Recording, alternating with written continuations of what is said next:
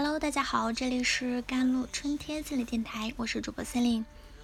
今天跟大家分享的文章叫做《每个问题的解决是说服别人的力量，就是影响力》。让我们先来看一个武侠小说或者影视剧里很常见的桥段：一位美女被坏人追赶，意欲劫财劫色，一路高呼救命，跑着跑着脚就扭了，摔倒在地。坏人一边 嘿嘿嘿奸笑，一边走过来，一把撕烂美女的衣服。在此危急时刻，一位侠士突然出现，三下五除二的就干掉坏人。之后的事就很顺理成章啦。美女爱上侠士，选择以身相许。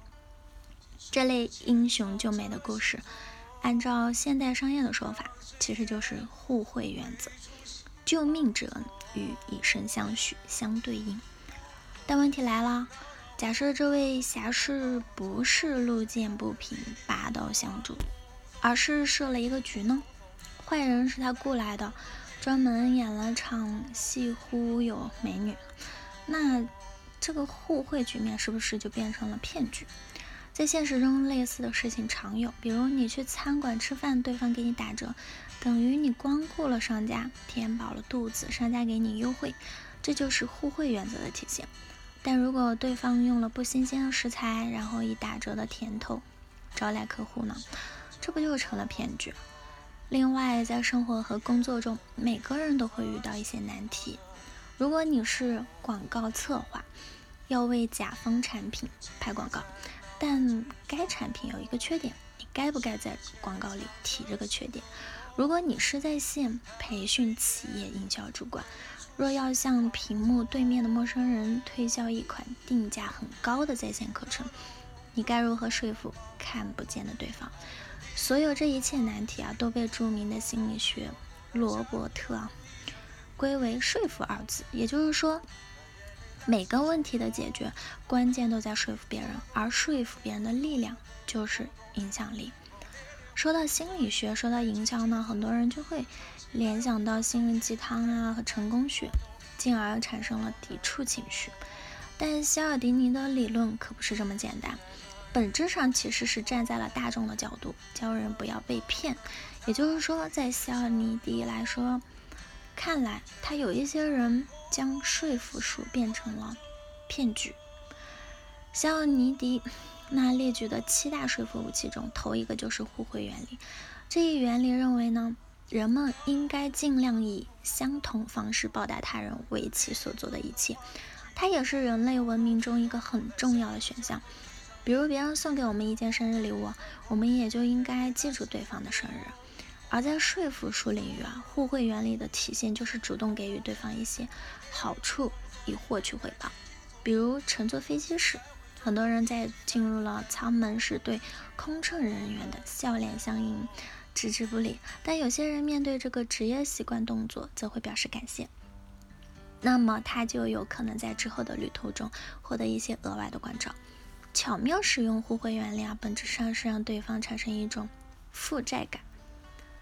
而负债感本身就令人不快，会让人们急于将之除去。有时，人们还会采用拒绝、退让的策略，提高说服的成功率呢？比如，先提出了一个比较大条件啊，比较苛刻、很容易被拒绝的请求，当对方拒绝后，就提出了一个大大降低要求的请求，符合对方的心理预期，成功率就会很高。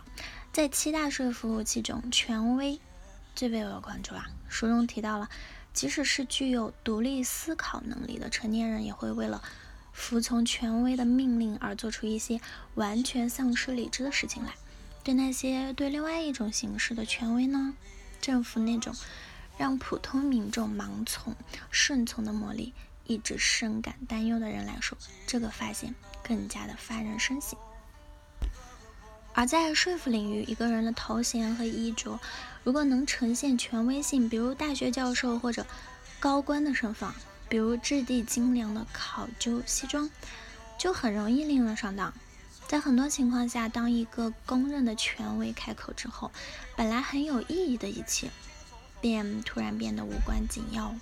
起来了。这时候我们不会考虑整个的情形，而只关注其中的某一方面并并且对它做出反应。所以，影响力想要告诉你的，并不是说服术和影响力本身。或许是因为具备这种能力的人，压根儿不需要看这本书，而是要告诉普通人，为什么有人能够让你乖乖说好，用各种各样的方式来影响你下决定。当然，西奥迪尼呢也认为，大多数人之所以容易被套路，除了被那些精通说服术的人左右之外呢，还说明人类文明发展到了极高的水平。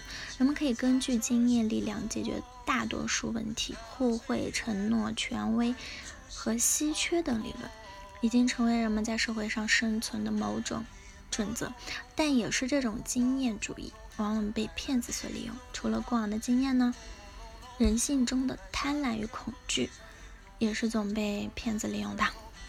好了，以上就是今天的节目内容了。咨询请加我的手机微信号：幺三八二二七幺八九九五，我是森林，我们下期节目再见。